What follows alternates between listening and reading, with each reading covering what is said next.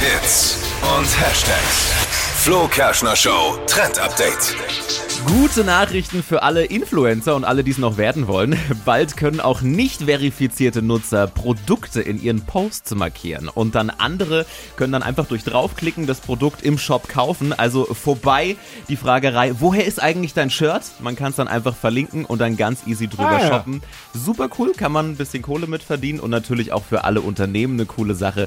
Die kriegen mehr Aufmerksamkeit auf der Plattform. Also ich habe mich immer gefragt, äh, wie kann ich eigentlich, wenn ich jetzt aus Versehen mal so von hinten meinen meinen Sohn mit in der Story habe, kann ich Ja. den auch verlinken und dann kann- meine Frau quasi ist von meiner Frau und mir. Ist von meiner Frau. Aber den kann man Also nicht kann im man Shop nicht kaufen. Da kann man nicht im Shop kaufen. Unverkäuflich. kaufen. Und wenn ihn jemand kauft, wird ihn dann auch gleich Ja. wieder zurückgeben.